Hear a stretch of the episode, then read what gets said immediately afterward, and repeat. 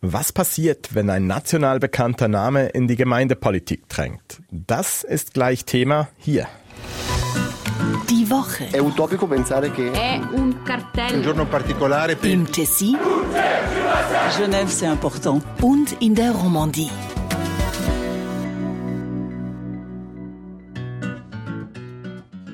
Willkommen zur ersten Sendung von Die Woche in Tessin und Romandie im neuen Jahr. Diese Woche mit Eva Hirschi, freie Journalistin in der Westschweiz. Bonjour nach Lausanne. Bonjour et bonne année.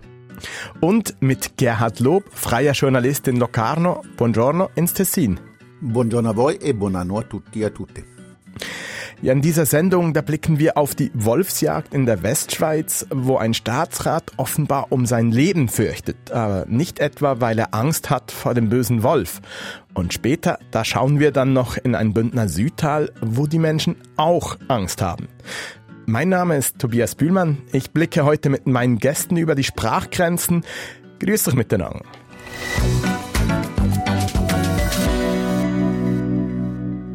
Die Ankündigung nach Weihnachten hat viele überrascht. Der Parteipräsident der SVP, der Tessiner Marco Chiesa, gibt sein Amt ab. Und das nach dem großen Erfolg seiner Partei bei den nationalen Wahlen im Herbst und nach seiner Wiederwahl als Tessiner Ständerat. Gerhard Lob, wie ist die Nachricht von Chiesas Rücktritt im Tessin aufgenommen worden? Ja, diese Nachricht fiel ja in eine nachrichtenarme Zeit, müssen wir sagen. Insofern hat sie dann doch für einigen Wirbel gesorgt.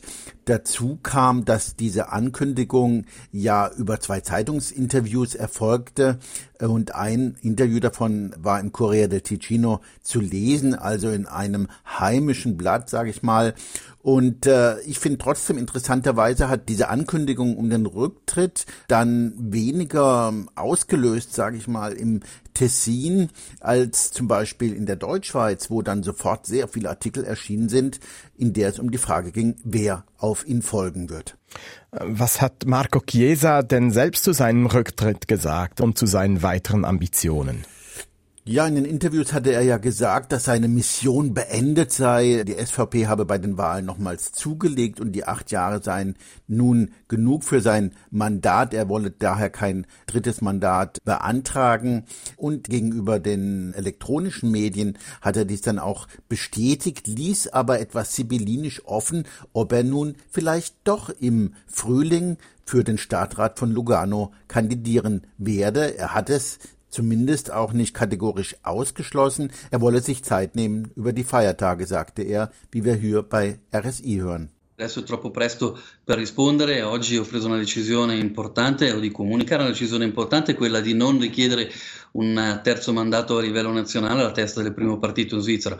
Riguardo a una candidatura per Lugano, che è la città dove sono nato, dove sono cresciuto, beh, ci rifletterò durante le festività assieme alla mia famiglia. Bis jetzt allerdings hat er eben noch keinen Entscheid bekannt gegeben. Die Feiertage sind vorbei und deswegen warten wir hier im Tessin doch äh, mit Interesse darauf, zu welchem Schluss er gekommen ist über diese Feiertagszeit und ob er in Lugano kandidieren wird. Ja, das Warten geht noch weiter, aber Chiesa scheint mit einer Kandidatur in seiner Heimatstadt Lugano zu liebäugeln. Will er dort denn Stadtpräsident werden? Ja, das ist eine Frage, die man sich stellt, aber ich persönlich glaube das nicht und beziehe mich da auch auf Gespräche, die ich selbst mit ihm geführt habe, denn er hat immer versichert, man werde, und damit meint er eben die SVP, den Lega-Stadtpräsidenten Michele Folletti unterstützen und nicht angreifen. Also es ist vielleicht möglich, dass Chiesa kandidiert, gewählt wird, aber selbst wenn er sehr gut abschneidet, auf das Amt des Sindaco verzichten würde. Und äh, weil man eben Folletti unterstützt und er aber sich sozusagen über ein Mandat dann vorbereitet, vielleicht in vier Jahren Sindaco zu werden, wenn Folletti dann sicherlich nicht mehr antritt. Ja, es zeichnet sich also ab, dass die SVP und GESA gemeinsam mit der Lega zu den Wahlen antreten wollen. Wie gut stünden GESAs Wahlchancen denn, wenn er sich tatsächlich zu einer Kandidatur entschließt? Ja, ich denke, seine Wahlchancen stehen sehr gut, denn bei den Ständeratswahlen hat er sowohl im ersten als auch im zweiten Wahlgang in Lugano abgeräumt, wie man sagt. Also er hat sehr viele Stimmen gemacht in Lugano und das zeigt, dass er doch sehr populär ist in seiner Heimatstadt. Marco Chiesa hat gerade erst seine Wiederwahl als Ständerat geschafft. Sie haben das erwähnt, Gerhard Lob. Und nun zielt er möglicherweise auf ein Amt in der Stadtregierung von Lugano. Äh, reicht ihm denn sein Amt in Bern nicht? Oder was denken Sie, Gerhard Lob, was reizt ihn an der Gemeindepolitik? Ja, ich glaube, es gibt verschiedene Faktoren. Er selbst hat sich dazu noch nicht geäußert. Ich würde sagen, er hat erstmal eine große Liebe zu seiner Stadt, ist dort geboren, aufgewachsen. Das haben wir gehört in der Einspielung. Und natürlich kommt dazu, wie viele, dass irgendwann auch ein Exekutivamt interessiert. Bisher saß er in Legislativen. Also vielleicht ist dahinter auch eine Strategie, Exekutiverfahrung zu sammeln, vielleicht sogar auch mal Staatsrat im Kanton Tessin zu werden. Ich kann das nicht genau sagen. Dazu kommt meiner Meinung nach natürlich auch eine familiäre Frage. Er hat zwei Kinder und als äh, Ständerat, das muss man sagen, und auch als Parteipräsident war er natürlich sehr viel in der Schweiz unterwegs und abwesend. Und das hat natürlich schon auch Folgen für die Familie und für die Kinder, die man dann viel seltener sieht. Und das könnte eine Rolle spielen. Danke, Gerhard Lob. So viel zu den möglichen Ambitionen von Marco Chiesa in der Tessiner Gemeindepolitik. Wechseln wir in die Westschweiz, genauer ins Wallis. Dort herrscht derzeit immer noch Jagdfieber. Im Visier der Jägerinnen und Jäger steht der Wolf. Der Bundesrat hat ja etliche Tiere im Kanton zum Abschuss freigegeben. Eva Hirschi in Lausanne, wie läuft denn die Jagd auf den Wolf im Wallis? Ja, im Wallis wurde der Abschuss von Wölfen in sieben Rudern bewilligt. Daraufhin wurden tatsächlich zahlreiche Wölfe erledigt. Im Dezember innerhalb von 18 Tagen waren es bereits 17 Wölfe. Inzwischen sind 24 Wölfe getötet worden. Es gab aber auch illegale Abschüsse. So wurde etwa im Kanton Waadt diese Woche ein Wolf gewildert. Das Thema ist in der Westschweiz deshalb auch wirklich in aller Munde. Im Wallis insbesondere deshalb, weil seit Mitte Dezember in drei spezifischen Rudern keine Wölfe mehr geschossen werden dürfen. Dies Jahr nachdem Umweltverbände Einsprache erhoben hatten und das Bundesverwaltungsgericht die Jagd daraufhin suspendiert hat. Das Thema, das wurde und wird ja emotional diskutiert auf nationaler Ebene auch. Verläuft die Diskussion im Wallis derzeit denn auch derart hitzig? Definitiv. Auf das Verbot hat wiederum die Politik reagiert und ein Postulat zur Stärkung der Wolfsjagd eingereicht. Und gerade diese Woche gab der Walliser Regierungspräsident Christoph Dachbele ein großes Interview in der RTS Morgensendung La Matinale. Und in dieser hat er sich über dieses Jagdverbot beschwert. Er ist übrigens einer der 800 Jäger mit Erlaubnis. Der Moderator hat ihn dann auch gefragt, ob er schon einen Wolf geschossen habe und Christophe Darbele antwortete folgendes. Même si j'en avais eu, je ne vous dirais pas parce que la discrétion est importante, un certain professionnalisme et puis j'ai pas envie d'être sous protection policière pendant les six prochains mois. Er sagte, er wolle nicht verraten, ob er einen Wolf getötet habe oder nicht. Er bleibe da professionell und diskret. Auch würde er sonst befürchten, die nächsten Monate Polizeischutz zu brauchen. Polizeischutz. Christoph Dabele deutet da also an, dass er Angst haben müsse. Er hat im Interview ja auch gesagt, dass er sich vor Extremisten fürchte. Meint er das wirklich ernst, Eva Hirschi? Es klingt schon etwas polemisch, aber es ist vielleicht schon nicht an den Haaren herbeigezogen. So erhielt während der Corona-Pandemie zum Beispiel sein Regierungsratskollege und Gesundheitsminister Matthias Renach tatsächlich Polizeischutz, weil er Morddrohungen von Gegnern der Covid-Maßnahmen erhalten hatte. Auf jeden Fall ist es schon so, nirgends in der Schweiz ist der Wolf so umstritten wie im Wallis. Die Debatte ist sehr angespannt und wird sehr emotional geführt. Eine Studie der Uni Zürich hat auch gezeigt, dass die Akzeptanz des Wolfes im Wallis besonders tief sei. Das kam immer auch wieder mal in politischen Abstimmungen zum Ausdruck. So wurde 2020 ja das revidierte Jagdgesetz, das national knapp abgelehnt wurde, im Wallis von einer deutlichen Mehrheit befürwortet. Hier wurden in den letzten Jahren auch am meisten Wölfe gewildert und Darbeles Aussage ist somit vielleicht schon etwas überraschend, da es in der Vergangenheit aus meiner Perspektive vielleicht eher die Umweltschützer waren, die bedroht wurden. Ja, inzwischen hat das Bundesverwaltungsgericht die Jagd zum Teil ja gestoppt. Sie haben es erwähnt und der Kanton, der akzeptiert das auch, wie die Behörden erst diese Woche gesagt haben. Was sagt Christoph Dabele selber dazu? Er ist ja eben nicht nur Wolfsjäger, sondern auch Walliser Regierungspräsident. Er ist sehr wütend über dieses Verbot und in der RTS-Sendung hat er seinem Ärger auch wirklich gemacht. C'est une décision qui me fâche, c'est une décision qui est incompréhensible. Attendons maintenant que le tribunal fédéral tranche sur le fond, mais je trouve que cette décision est parfaitement incompréhensible. Les trois meutes qu'on ne peut plus réguler, la meute de Nantes, celle de Isérable le Fou et puis celle des Hauts-Forts dans le Val d'Illier, pour moi c'est totalement incompréhensible. Ce sont des meutes qui ont aussi occasionné des dégâts, puis toutes celles qui ne l'ont pas fait, eh bien le feront un jour parce qu'aujourd'hui on a une surpopulation de loups. On doit vivre avec cette espèce. In diesem Interview sagte er, diese Suspensierung der Jagd mache ihn sehr wütend, er verstehe dies überhaupt nicht.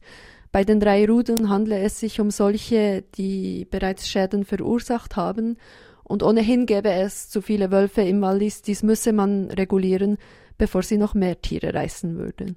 Eva Hirschi, das tönt in meinen Ohren jetzt ganz so, als ob sich Dabele nach der Zeit zurücksehne, als es im Wallis keine Wölfe gab. Das schon nicht. Er sagt, er sei nicht für eine Ausrottung des Wolfes. Er meinte, man müsse lernen, mit ihm zu leben.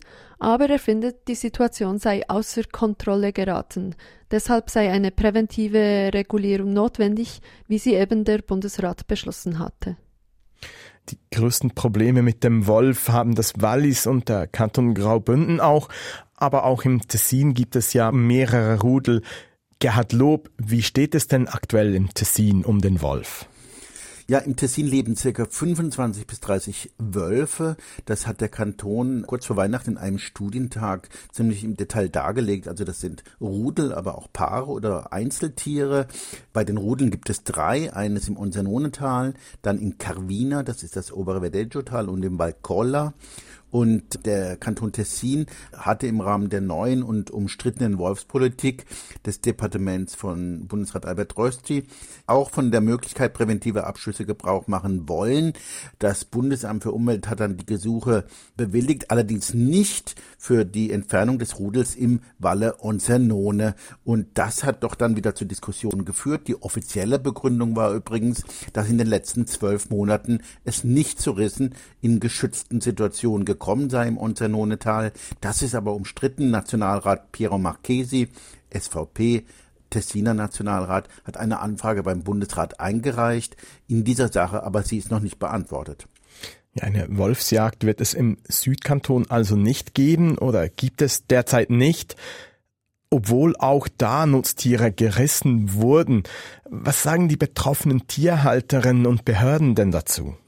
Ja, die Tierhalterin, das ist dasselbe wie im Wallis oder auch in Graubünden. Sie haben doch alle ziemlich weitgehend dieselbe Position. Sie sind verärgert. Sie machen auch ihrem Ärger Luft. Ich erinnere an eine große Aktion, die Tierhalter im Kanton Tessin gemacht haben. Sie haben nämlich gerissene Schafe vor das Regierungsgebäude in Bellinzona abgelegt, haben sie aus einem Kamion rausgeholt und dann lagen die blutverschmierten Tiere davor. Das hat doch ziemlich für Aufsehen gesorgt. Jetzt sorgen insbesondere die Frage, wie weit solche Tiere und auch die Herden geschützt werden kann für Diskussionen. Denn der Kanton hat gesagt, dass er nur noch dann Entschädigungen bezahlen will, wenn ausreichende Schutzmaßnahmen nicht gereicht haben. Also das ist doch ziemlich wichtig. Das soll ab diesem Jahr 2024 gelten. Das bedeutet, konkret müssen Elektrozäune aufgestellt werden oder Herdenschutzhunde eingesetzt werden. Und nur wenn das gemacht wurde, aber nicht ausreicht und es trotzdem zu Rissen kam,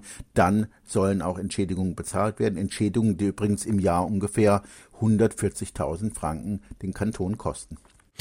Ja, vielen Dank, Gerhard Lob zum Wolf im Tessin. Das ist eine Angelegenheit, die uns sicherlich weiter beschäftigen wird. Man kann also sagen, Affaire à suivre. Und nun bleiben wir gleich im Süden, aber wechseln den Kanton. Denn auch Graubünden hat ja bekanntlich italienischsprachige Täler, die nach Süden hin ausgerichtet sind. Eines davon ist das Galankatal, das etwas östlich von Bellinzona beginnt. Und dort hat der Gemeindepräsident von Rossa, Graziano Zanardi, nach Weihnachten in der Tageszeitung La Regione Alarm geschlagen.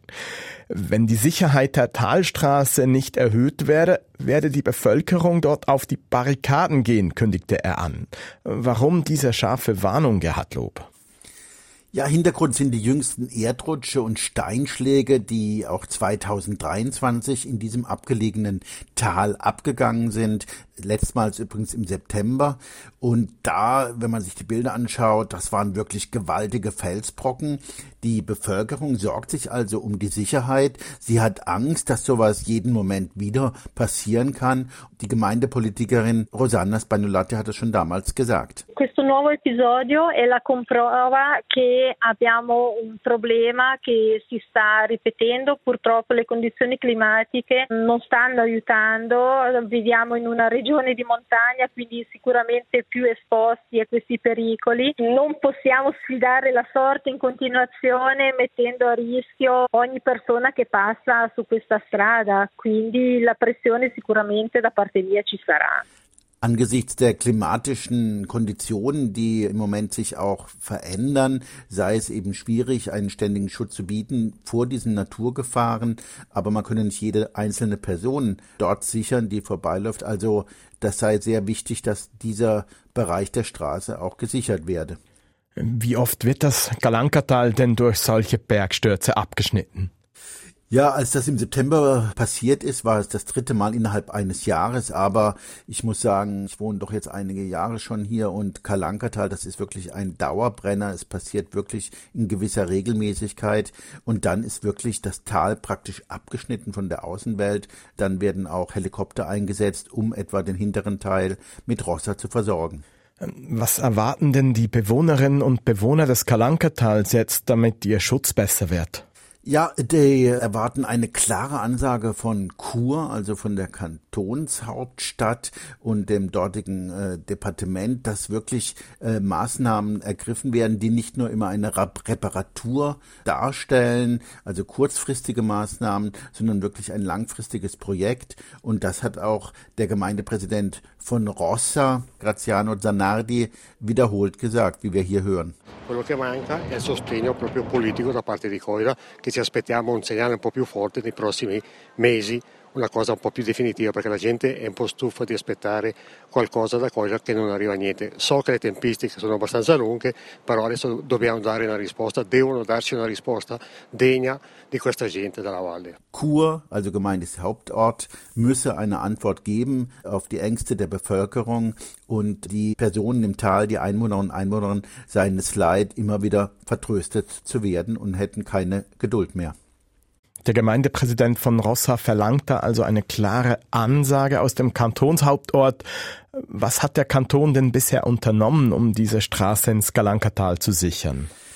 Ja, man muss sagen, der Aufwand für den Kanon ist natürlich schon groß. Es ist nicht, dass sie nichts tun. Und äh, jedes Mal, ich bin eigentlich fast erstaunt, wie schnell auch die Talstraße wieder instand gesetzt wird. Aber das kostet natürlich sehr viel Geld. Und Graubünden hat sehr, sehr viele Bergdörfer und der Aufwand ist, ist groß. Und wenn dann Forderungen kommen, etwa wie einen Tunnel zu bauen, da sprechen wir schon von sehr, sehr großen Beträgen. Und es ist klar, dass das nicht sehr schnell geht. Es ist ein bisschen ein Dilemma Dilemma, was sich dort zeigt. Das ist nämlich, dass in solchen Tälern sehr wenig Leute leben, aber der Aufwand eben sehr groß ist und die Frage der Verhältnismäßigkeit dann immer mal wieder auftaucht. Ich erinnere daran, dass vor einigen Jahren, das ist jetzt schon eine Weile her, hatte mal der Blick geschrieben, ja, wäre es nicht besser, dieses Tal praktisch aufzulösen, alle umzusiedeln und dann zu schließen als Naturpark. Das hat einen Riesenskandal ausgewirkt, weil es natürlich ein Recht ist, dort zu leben, wer da schon immer war oder dorthin ziehen will.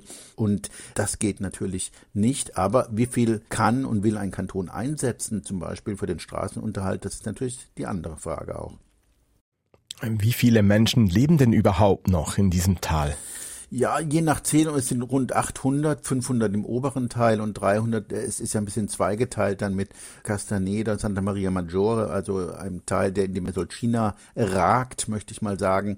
Und es sind eben also einige Hunderte, es sind nicht mal tausend und das sind keine großen Zahlen, aber hm, die Leute, ja, sie sind oft äh, sehr verwurzelt und möchten natürlich, das ist total verständlich, nicht jedes Mal mit Angst über die Talstraße fahren, der Angst von einem herabfallenden Felsblock getroffen zu werden.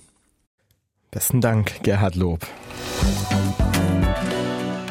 Und damit noch einmal zurück in die Westschweiz, in die Freiberge. Mir ist das vor allem als Herkunft einer bekannten Brauerei und guten Bieres bekannt, aber dort werden auch die Freiberger Pferde gezüchtet, die einzige echte Schweizer Pferderasse. Und dieses Wochenende findet die nationale Hengstselektion statt. Dabei werden Freiberger Hengste ausgewählt, mit denen Züchter ihre Stuten begatten dürfen zum Erhalt dieser Pferderasse. Nun hat der Freiberger Verband kurz vor dieser Hengstselektion Alarm geschlagen, denn den Freiberger Pferden drohe Gefahr. Eva Hirschi, der Wolf, der wird es kaum sein. Die Gefahr, die kommt da quasi von innen. Wovor fürchten sich die Freiberger Züchterinnen und Züchter denn? Sie haben Angst vor Inzucht. An dieser nationalen Hengstselektion sind von den elf offiziellen Zuchtlinien nämlich nur fünf vor Ort vertreten und dies sei ein schlechtes Zeichen. Die genetische Diversität werde immer kleiner, sagte Pauline Gello gegenüber der RTS. Sie ist Geschäftsführerin des Schweizerischen Freiberger Verbands. Population fermée, ça veut dire qu'à l'heure actuelle, euh, tout apport de sang étranger dans la race est interdit. On ne veut pas de croisement dans la race et ça, ça implique que du coup la population est, relativement restreinte. Et si on ne garantit pas cette diversité génétique à l'avenir, les chevaux seront de plus en plus euh, apparentés et puis les risques de consanguinité et donc d'apparition de tares héréditaires pourraient survenir. Bei den Freiberger Pferden handle es sich um eine sogenannte geschlossene Zuchtpopulation, das heißt Blutauffrischungen mit anderen Pferderassen sind nicht möglich, quasi zum Schutze der Reinheit. Deshalb müsse man jetzt darauf achten, die genetische Diversität aufrecht zu erhalten. Woher kommen diese Probleme denn genau, Eva Hirschi? Ja, eigentlich gäbe es mit diesen elf Zuchtlinien schon genügend Diversität, aber es werden nicht mehr alle regelmäßig verwendet. Gerade ältere Zuchtlinien werden nicht mehr in Anspruch genommen, weil sie gewisse Charaktereigenschaften aufzeigen, die heute nicht mehr gefragt sind. Also vor 50 Jahren hatte man da noch andere Ansprüche. Die Freiberger Pferde sind ja bekannt als große, robuste Tiere, manchmal mit einem nicht ganz einfachen Charakter. Sie wurden deshalb auch als Arbeitspferd für die Land- und Forstwirtschaft eingesetzt, auch für den Transport und die Armee. Heute aber braucht man sie nicht mehr zum Arbeiten, sondern sucht eher ein vielseitiges, leichtes Freizeitpferd. Das hat dann eben die Wahl der Zuchthengste beeinflusst. Statt den älteren Zuchtlinien werden heute vor allem die moderneren verwendet. Es droht also die Inzucht bei den Freiberger Pferden. Gibt es denn Maßnahmen, mit denen man den Freibergern wieder zu mehr Vielfalt verhelfen könnte? Ja, der Freiberger Verband hat eine Plattform kreiert, virtuellesfohlen.ch heißt die, und dort kann man quasi eine Simulation einer Kreuzung durchführen. Also man wählt die Stute und den Hengst und schaut dann, was der sogenannte Inzuchtkoeffizient des Fohlens wäre, also quasi welchen Verwandtschaftsgrad diese Tiere hätten. Dieser sollte eben nicht mehr als 10% betragen, denn sonst erhalten die Züchter vom Bund keine Prämie mehr. Und natürlich ist dies auch für den Verband wichtig. Sie wollen keine Inzucht, da das ja zum Beispiel zu Krankheiten etc. führen könnte. Eine andere Maßnahme wäre es, fremdes Blut einzuführen, also die Pferde mit anderen Rassen zu kreuzen, aber dann wäre es eben nicht mehr reine Freiberger und sie würden nicht mehr ins offizielle Herdebuch aufgenommen. Gerade bei den Züchtern heißt es auch, der jetzige Charakter der Freiberger sei perfekt und mit Fremdblut würde man riskieren, dass die Pferde zum Beispiel nicht mehr so ruhig wären, wie sie es jetzt sind. Deshalb möchte man vor allem darauf achten, dass wieder alle Zuchtlinien für die Zucht verwendet werden. Das ist einiges an Aufwand für den Erhalt dieser Pferderasse. Was macht die Freiberger Pferde denn so wichtig? Ja, es ist eben die einzige einheimische Pferderasse der Schweiz, zudem auch der letzte Vertreter des leichten Kaltblutpferdes in Westeuropa, habe ich gelesen. Was das genau heißt, weiß ich auch nicht so. Ich, in diesem Thema bin ich auch nicht sattelfest, wortwörtlich. Aber eben, es ist eine historische Rasse.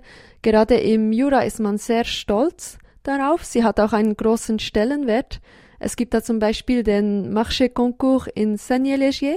Das ist ein großes Pferdefest, zu dem jedes Jahr Tausende von Besucherinnen und Besucher pilgern.